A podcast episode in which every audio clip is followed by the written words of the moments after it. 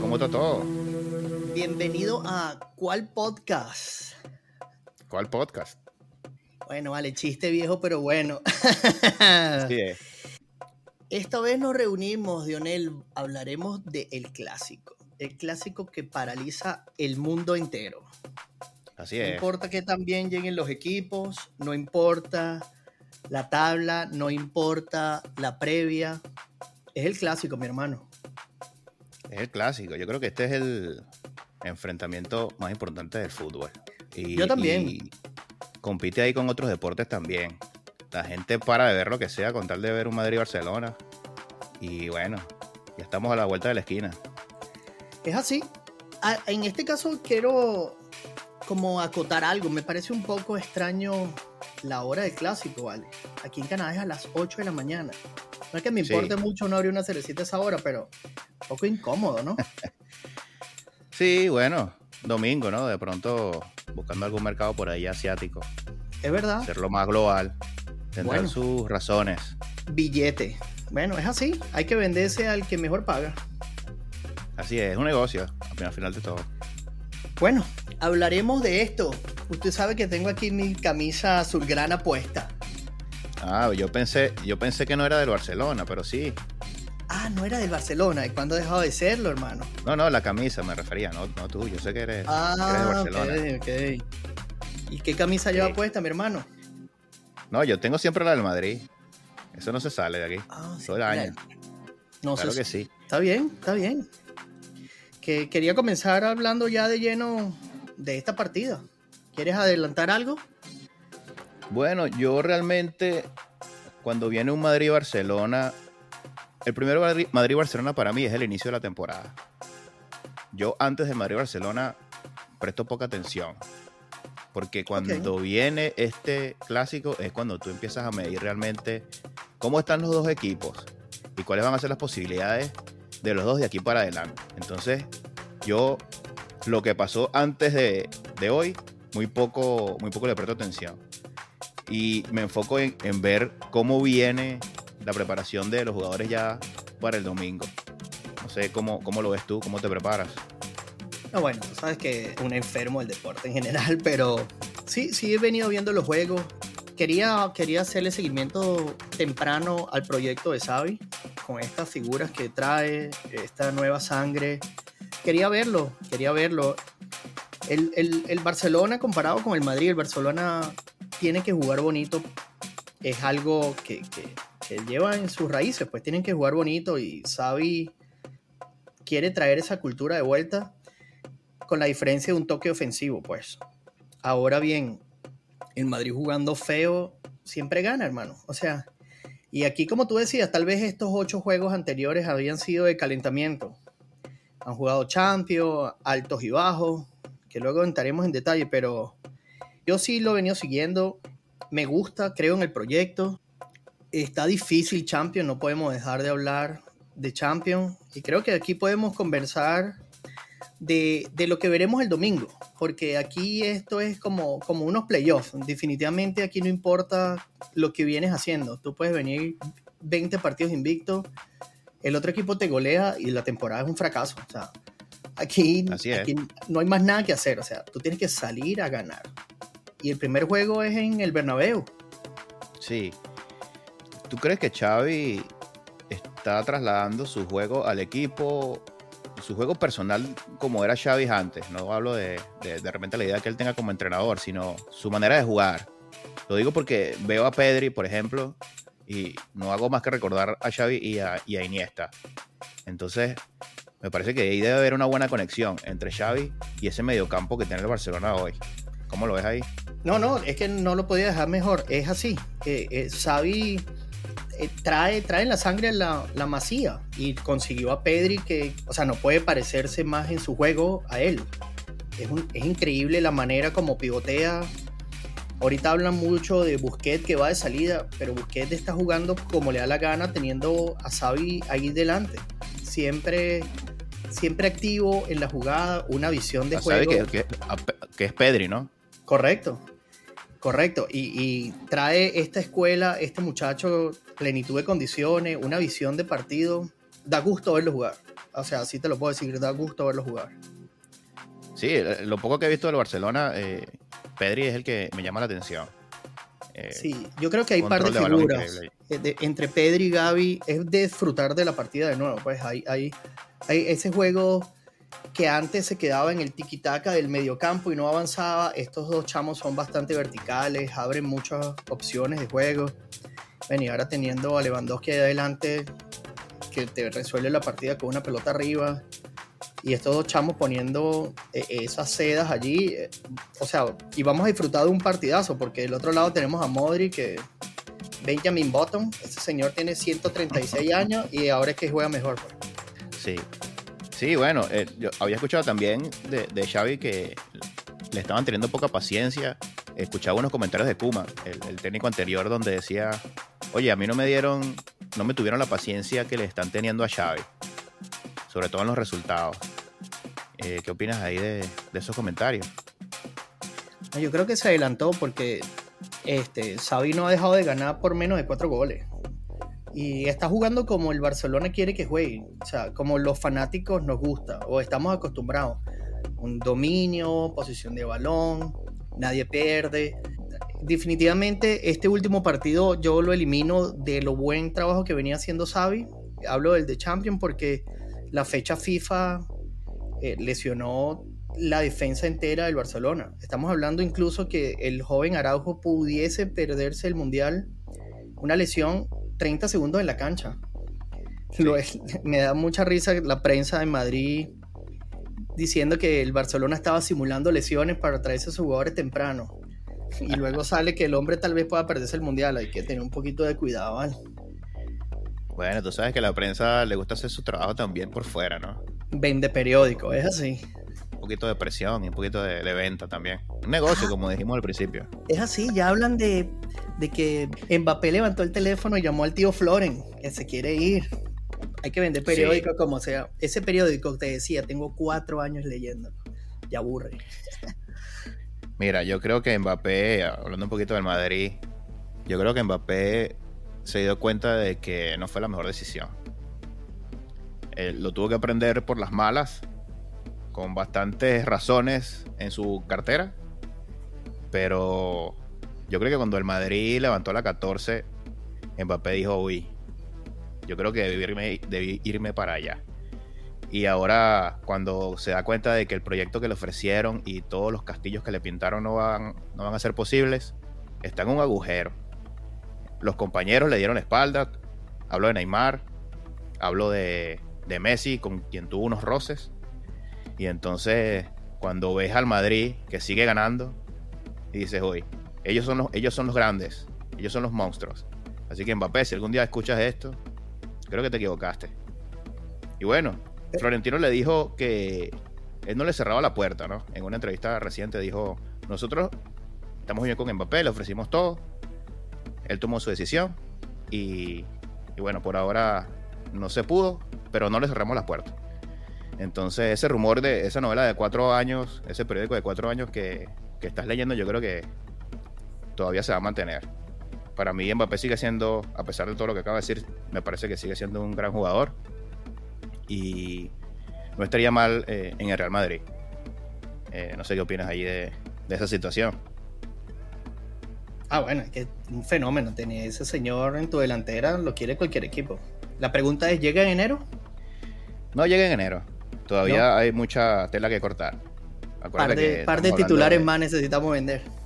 Claro. Acuérdate que aquí hay un, también un choque de titanes a nivel de dueños. Florentino Pérez y el, dueño del Paris Saint Germain tienen su competencia aparte en demostrar quién es el mejor, quién es el que tiene más billetes. Y entonces ellos no se van a dejar ganar así como así. En mi opinión, cuando el millonario del Paris Saint Germain le ofrece esa cantidad de dinero y todos esos periféricos que le ofreció a Mbappé, fue solamente para ganarle una batalla a Florentino.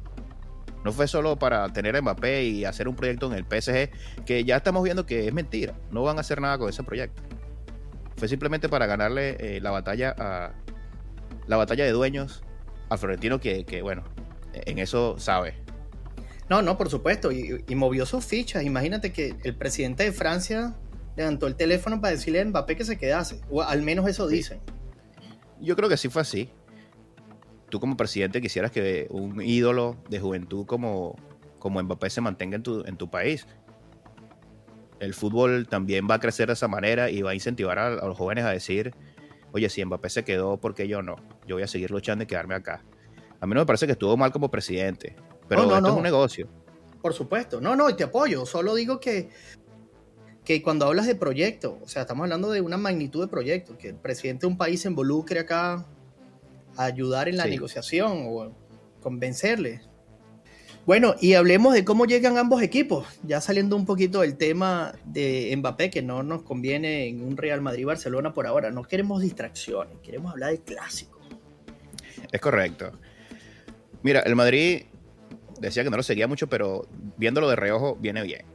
Como decías, hablabas de Modric y cuando yo veo la alineación y yo busco tres jugadores. Si esos tres están en la alineación, el Madrid eh, va a estar bien. Uno de ellos es Modric. Tiene, no sé, 400 años, pero parece que tiene 25. Valverde y Vinicius Jr. Si esos Oh. tres están ahí, el Madrid va para adelante. ¿Y dónde dejas, Ya lo al- demás son complementarios. Dime. dónde dejas al señor Courtois? Lo que pasa es que Courtois está lesionado hoy por hoy. Hoy. Eh, No va a ser el portero, no sé si se recupere, creo que no. No va a llegar. Por supuesto, Courtois es estandarte de, del Madrid reciente. Pero aún sin él, repito, aún sin él, si yo veo a Modric y a Valverde y a Vinicius, nos va a ir bien. Por lo menos vamos a hacerle partido a quien sea. No sé la alineación, no las, no las han publicado. No las han pero publicado. esos son los tres, esos son los tres que yo voy a buscar. Está bien, ¿cómo ves a Benzema? Porque se habla mucho, se habla de que lo adelantaron en Champions solo para ver si ya estaba listo. Es el gato ha, ha matado al Barcelona en los últimos clásicos. Es un jugador que quiso demostrar al país cuando tuvo sus problemas externos al fútbol, que fue dejado a un lado por la selección francesa. Desde ese momento Benzema cambió completamente, se hizo otro jugador. Y es increíble el olfato a gol que tiene el gato. Sí, Benzema, yo creo que después de eso, primero se dedicó a mejorar su forma física. Ahorita tú ves un Benzema atlético y un poquito más veloz. Antes de eso, yo creo que estaba un poquito descuidado en- en- a nivel de peso, a nivel físico. Maduró en ese sentido y, y obviamente eso se reflejó en la cancha. Sin embargo, para mí, Benzema no es tan importante en el Madrid. Yo nunca he sido un fanático de Benzema, porque Benzema si tú revisas las estadísticas, no es un goleador tan explosivo. Benzema eh, se mantuvo en el Madrid porque nosotros contamos con un señor que se llama Cristiano Ronaldo, que nos cargó por años y años y años y años. Y el trabajo de. Benzema era un poquito más fácil. Era un trabajo de pivot, referencia, pero no tenía la responsabilidad de ser el que metía los goles. Benzema, claro, cuando tú tienes que marcar a Ronaldo y tienes que vender, ponerle dos defensas a él, Benzema va a tener alguna por allí. Entonces, Correcto. claro, Benzema aprovechaba eso y, vacunó a Barcelona muchas veces. Pero ah, después que, que estuvo solo, tuvo buenos partidos, pero yo creo que aún así no terminó de dar ese paso a la grandeza. Es, es mi opinión. Obviamente que Benzema es uno de los delanteros más importantes del madridismo reciente, pero yo creo que también estuvo acompañado de muchas estrellas que, que lo llevaron hasta donde está. Está bien, está bien. Bueno, hablando un poquito de- del Real Madrid en los últimos encuentros al Barcelona, este, el Madrid le ha ganado cinco de los últimos seis clásicos. Así es. Nos ha ido bien, Uno- excepto por uno. Una victoria, esa victoria casi no, me imagino que no la recordarás. O quisieras olvidarla, digamos. Es imposible olvidarla porque teníamos una camisa negra, teníamos una camisa negra, hermosa, negra una camisa. Sí. Lo recuerdo como El Madrid se encargó de que no nos olvidáramos nunca de ese partido. Ellos lo hicieron muy bien. Ellos decidieron que ese día se iban a poner al Madrid a jugar con una camisa negra de estreno. Y cuando el Barcelona miró para el lado contrario y dijo, epa, estos chamos no son de blanco, este no es el Real Madrid. Y recuerdo que el Barcelona estaba en ese momento muy mal en la liga. Horrible, horrible. Horrible. Futbolísticamente estaba terrible. Y ese partido los levantó. Ese partido los ¿Fue así? levantó. Eso es la importancia, esa es la importancia de una camiseta. Para los que dicen que la camiseta no pesa. Es así. Es así, hablando de camiseta, por ahí se rumorea que el Barcelona va a jugar de blanco el año que viene con este nuevo patrocinante de Spotify. Así. Así bueno, ¿y cómo te sientes tú? Bueno, ¿Cómo, no la- ¿Cómo vas a hacer tú a ver- al ver a tu equipo jugando de blanco? Este, habrá otra cosa que ve en la televisión, digamos. Ah, Yo, esos, nosotros somos los azulgranas, ustedes son los señores de blanco. Se pusieron una camisa negra, le llenamos el saco. Esa no existe. Es yo No creo que es la única vez que el- mi tío Florentino se ha equivocado. Sí, vale. Yo creo que. Claro, esto es pura especulación, pero el Barcelona estaba tan mal en ese momento que el Madrid dijo: Bueno, ah, vamos a sacar esta camisa, igual le vamos a ganar. Y tú no puedes molestar a un campeón. Porque el Barcelona puede ser el rival eterno del Madrid, pero es un campeón y es tu eterno rival. Y tú no lo puedes respetar. Bueno, hablando un poquito de béisbol aquí, line- line-up ganador no se toca. Claro. Es así. Bueno, vale, y hablando aquí entonces tú como fanático de la Casa Blanca, ¿lo ves ganador en tu casa? El Madrid es el único equipo del mundo que siempre va a ganar. El único. Aquí yo, Qué bueno, ¿Sí no? Sí, sí, no, no. el, el Madrid, si, si el Madrid no gana, eso es una tragedia. No importa con quién juegue. es así. Entonces, no, no solo yo estoy convencido, sino todos los jugadores tienen que estar convencidos de que tienen que ganar. Es así, estos, dos equipos, estos dos equipos son así. O sea, cuando invierten tanto dinero, tienen tanta historia, es que hasta un empate es amargo. Sí, es así. De repente, si vamos a la realidad, aún diría que el Real Madrid tiene un poquito de ventaja porque el Barcelona está todavía pasando esa transición. Tiene otros problemas de qué preocuparse ahora, por ejemplo, con esto de la Champions, que yo creo que va a ser de mucho peso si ellos quedan fuera. Suponiendo que ganan el domingo al Madrid, de todas maneras tienen que mirar atrás y ver cómo van a resolver el problema de la Champions. Entonces, el tema extracurricular del Barcelona ahorita está candela. El Barcelona necesita dos milagros, Dionel. Son dos milagros y de Champions hablaremos luego, porque esto es puro clásico. Pero sí, yo, si, si tú me preguntas el martes, antes del juego de Champions incluso, yo veía al Madrid, no sé, 70% posibilidades de ganar. Incluso antes de Champions. Por lo que dice, el, el equipo eh, física y mentalmente estaba por Champions. O sea, eh, invirtieron una cantidad de dinero para ganarlo todo. O sea, desde la época de Guardiola nos malacostumbraron en que inventaban una copa y era nuestra. O sea, había que ganarlo Sí. todo, todos los partidos había que jugarlo bonito, había que golearlo. Nos acostumbramos a recuerda eso. que tenían a un jugador que se llama Lionel Messi. Es así, ¿no? Lo teníamos todo. Teníamos a Xavi Iniesta, que siempre dijeron que Messi era Messi por ello. E- e- Eso no importa, son situaciones, son estados, pero el Barcelona se había acostumbrado a ganar como fuese, por mucho y siempre bonito, ¿verdad? Vino una debacle terrible después de la salida de Valverde, hubo unos ajustes, llegó Xavi con su sangre de la, de la masía y estamos viéndole, estamos viendo un, a un Pedri, a un Gavi estaciándonos con, con bonito fútbol. Y como te repetí, decía que estaba 70% al, al, al Madrid. Viene esto Sí. de la Champions, que jugamos horrible, pero Xavi gritó, gritó faltando poco y sacamos el empate. O sea, sacamos el empate con un Lewandowski estelar y, y Ter Stegen en una pared. Entonces ahorita me preguntas y yo veo el juego como más parejo. Yo creo que, yo creo que voy más incluso al empate o un poquitico más al Barcelona sin ser fanático por el hecho de que la jirafa no va a jugar. No va a jugar. No llega, no llega e- ese. El, el centro del campo es, es importantísimo. Tú tienes ahí a Modric, tienes a Valverde que ahora está flotando, que está, lo, lo han, lo han reformado como jugador y excelente porque vamos a disfrutar de esa joven figura pero no van a tener a Courtois en- en- entre los palos. Y eso es, esa es la identidad del Madrid ahora. Es como si tú me no juega Ter Stegen. Uy, estamos feitos. Y entonces por eso yo doy un poquito más de ahora de valor o más cercanía en el juego, incluso sabiendo, no importa lo que pase o lo que va a venir después, Xavi se va a encargar de, que, de salir a ganar este juego para la motivación para los otros dos milagros. Como tú decías, esa extracurricular yo creo que lo vamos a usar de manera motivacional para este domingo, de sacar un resultado que nos deje soñar, pues, porque yo no creo que vayan a tirar el, el, año en ocho jornadas, ¿entiendes? No, no lo van a tirar, es muy pronto, es muy pronto. Son ocho jornadas nada más y volviendo al penoso 4-0 en que fue en el Bernabéu, fue un 4-0 cuando peor estaba el Barcelona. Es así. Entonces, ahorita, eh, así son los campeones. El Madrid lo ha hecho muchas veces también. Cuando están hundidos, es cuando, cuando levantan. Cuando, están contra las cuerdas, es así. Claro. Entonces, obviamente, el Barcelona va, a estar muy peligroso este fin de semana.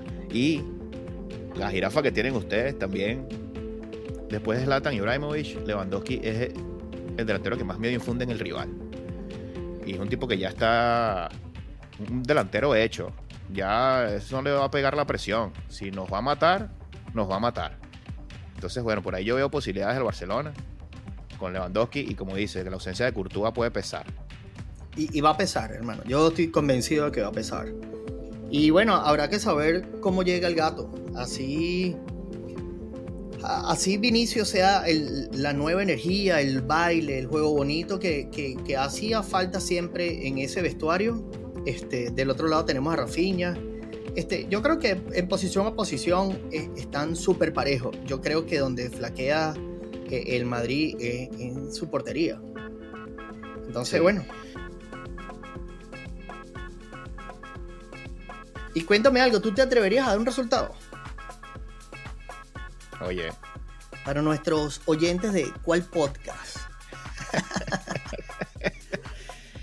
Bueno, eh, un resultado sería un poco difícil. Vamos a, vamos a analizar un poquito lo que, lo que yo voy a decir acá. Yo creo que el Madrid va a recibir un gol. Porque, como te digo, Lewandowski es peligro. Eh, no estamos con el portero titular. Por ahí se puede llevar uno. Si Vinicius viene bien, eso es peligro, peligro inminente también para Barcelona. Por ahí va uno a uno ya. Eh, si está Modric y Valverde, como dije, por ahí vienen dos más. Dos más. Creo que Madrid gana 3 a 1 en casa. 3 a 1. Ok, déjame tomar nota de eso porque de esto tenemos que hablar después. 3 a 1. Muy bien. Muy bien, Dionel yo creo que va a ser un partido, no va a ser un partido abultado, de eso que lo que nos gusta, de eso de lo que vende, para enganchar a nuevos fanáticos. Yo creo que va a ser un juego cerradito. El Barcelona tiene muchísimas deficiencias en defensa. Te comentaba temprano de la lesión de Araujo. Era el hombre que ya había sentado a Piquetón, que no que yo particularmente estaba feliz de verlo de salida, ya, ya dio lo que tenía que dar por nuestro equipo. Pero de nuevo, esto es un clásico. Y este es un señor que le encanta encender redes, que maneja muchísimo público, de que eh, yo estoy convencido que es un jugador en la cancha, de que no importa lo mal que pueda estar jugando, es un jugador que te va a sacar de concentración, de que es de esos jugadores que dominan un árbitro, eso es importantísimo en un clásico así no vista de capitán, así no, no lleves la batuta como lo llevaba hace cuatro años. Es un jugador que, sabe, que sabe eh, enganchar al público. Eh, esas pocas entradas que van a estar vendidas a, fanáticos del Barcelona. Si Piquetón tiene una buena noche, él siempre hace la diferencia y lo sabe. Es una persona que maneja millones en el Twitter, que sus redes sociales son hasta seguidas por el Madrid, porque a veces son hasta jocosas, eh, la manera como habla, este, el hecho de poner una manita por allí, ya dijo todo, ya sacó de concentración a muchos. Y, y, a la final. Toma la presión para él, ¿no? Toma la presión para él y se la saca un poquito a los jóvenes. Y eso también es importante, tener a alguien así que, que pueda llevar eso en, su, en los vestuarios. Es así, es así. Bueno, tú dices 3 a 1. Yo, yo, yo apuesto por el empate. Yo apuesto por el empate a 1. Yo creo que Lewandowski no va a acabar esa racha. Y, yo quisiera ver a Valverde anotar. Valverde ya nos ha hecho daño, pero un jugador que, que admiro, me gusta mucho esa selección uruguaya. Aquí dejando aquí un poquito abierto para una posible conversación para, Sí. para el Mundial. Es, esa sangre nueva, a mí me gusta cuando veo jugadores que se rehacen, que en sus equipos venían de jugar en posiciones diferentes. Viene este monstruo de Ancelotti, que no hemos nombrado, pero le vio el potencial y lo hizo otro jugador. Es así. Y Valverde sintió muy personal que el Madrid lo haya seleccionado. Siempre lo ha dicho. Es verdad. Él fue un honor para él que el Madrid lo llamara y él está dando la vida, el corazón y el alma por el Real Madrid. Y se nota. Donde lo pongan rinde, no se, no, no deja de correr, las pelea todas. Bueno, y, marca digo, goles, y marca. Y, y si- si necesita que marque un gol, lo marca. Y si necesita que mete un pase de 60 metros, lo, también lo mete. Eh, te, te puede jugar de contención, de contención, te juega de extremo. Yo creo que lo ponen de central y te hace un buen trabajo. Falta que lo pongan de portero, bueno. Cuida tu Mejórate. trabajo. Mejórate Sí. porque cuida tu trabajo. Federico Valverde al acecho. Sí. Estoy de acuerdo con, sí, estoy de acuerdo contigo ahí con Valverde. Eh, Son, son mis tres jugadores favoritos ahorita del Madrid. Valverde, Vinicius y, y Modric. Qué bueno. Pero yo sí vamos a hablar de tres favoritos, yo lo vuelvo a nombrar. Yo creo que Gaby, Pedri, esa, esa sangre nueva, a mí me encanta, a mí me encanta ver generaciones de relevo, me encanta ver chamos que están explotando, que están explotando, que juegan bonito y que van al choque duro, que van al choque duro, me gusta eso, me gusta eso. Y bueno, la mejor adquisición, el señor Lewandowski, ha demostrado que está a plenitud de condiciones. O sea, después de Haaland, que es una máquina, yo creo que ese señor es sobrehumano. Hablando de Lewandowski, no ha dejado de marcar, no ha dejado de rendir y, y se adaptó súper bien al juego del Barcelona. Sí.